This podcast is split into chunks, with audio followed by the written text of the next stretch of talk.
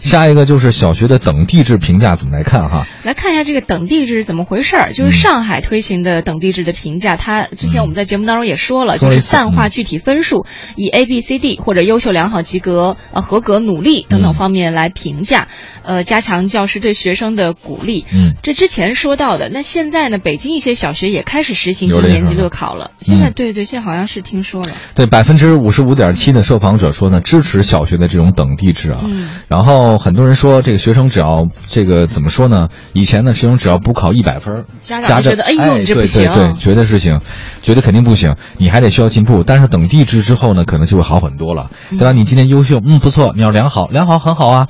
然后你合格，合格已经很好啦，需要努力，这个也好像模糊的概念，没有。哎，我觉得不要给孩子差评。嗯，就说以前我们总是感觉不及格和及格，生生画出一条线来。嗯，其实这个这个地方就很糟糕了。我觉得要给小孩以鼓励居多，就是最差那个就说你要加油。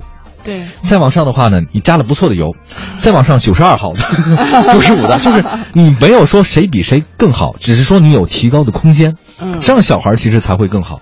我我觉得以前那种让小孩子们拼了命的去去去得到高分，然后获得那种东西，我觉得其实也小孩子很压抑的吧。嗯，我至少是不快乐的。嗯，但是呃，现在也有人提出了一个其实值得大家思考的，就是小学等地质评价在实现过程当中还是有一些困境的，就是因为给出评价的这个人他是一个很主观的主体，是老师，嗯，对吧？老师他对学生是很了解，但是呢，一个学科它其实有很多观察的维度，嗯，尤其是比如说班主任。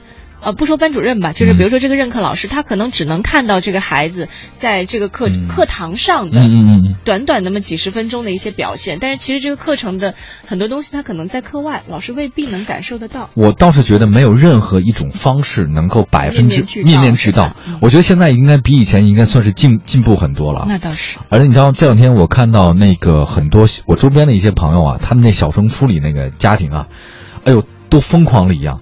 只要他们去参加，就不管怎么变哈，他们都参加让孩子参加那种叫占坑班儿啊，什么占坑班啊？就是小学生啊，他们从一年级开始上那种占坑班，以后呢，小升初叫好的中学，就从这些占坑班里面去把那孩子提出来，就我就其他班的就点招，其他班你没有参加占坑班，我们就不要你。比如说某某重点大学的附中啊，周边的学校很多什么这个司啊，这个学校教育啊，这这的，他好多有占坑班，你知道很贵啊。一个小孩子基本要上占坑班的话呢，一科得上万的，非常可怕。那我想知道，那个占坑班的话，它是根据孩子的学业去挑选的，还是根据不是根据考试的成绩？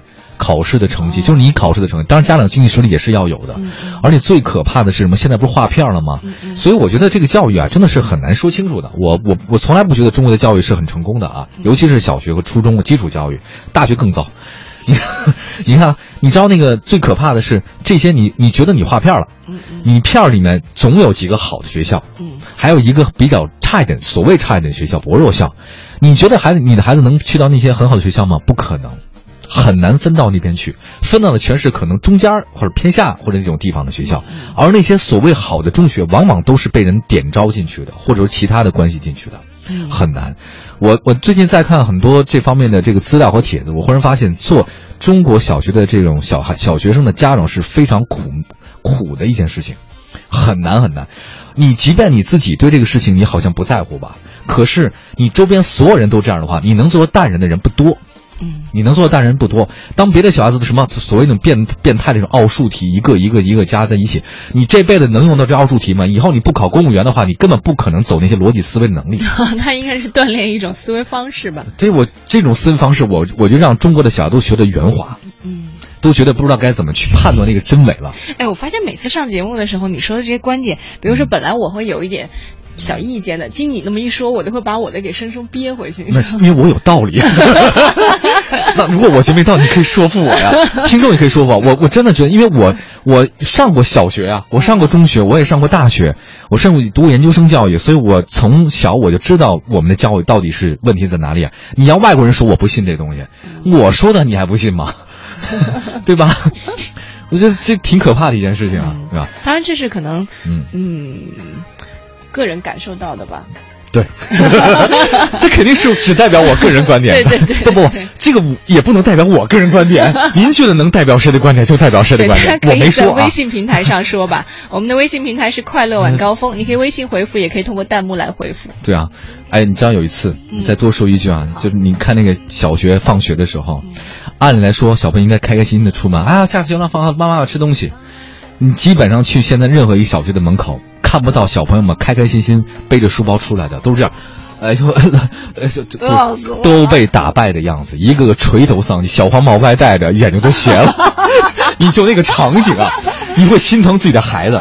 学区房为什么？是所有的差不多。学区房为什么贵？是因为家长也想心疼孩子，不让他不让他那么辛苦。可是真的，你买了学区房又能怎样？也未必能上。所以很苦的，有那么悲观吗？那我很乐观了。被你说的，我我我就是从小的差生啊 长大的，所以我很乐观这个事情。但我看到的还真不不都是这样。对我全靠自强不息啊，真的。每个人感受到的都不一样吧？也希望我们的孩子们都能。你这样的好少年怎么能感受到我们这种学渣的痛苦？有学渣还刚刚提到，哎，我也是上过大学教育啊，研究生教育出来的。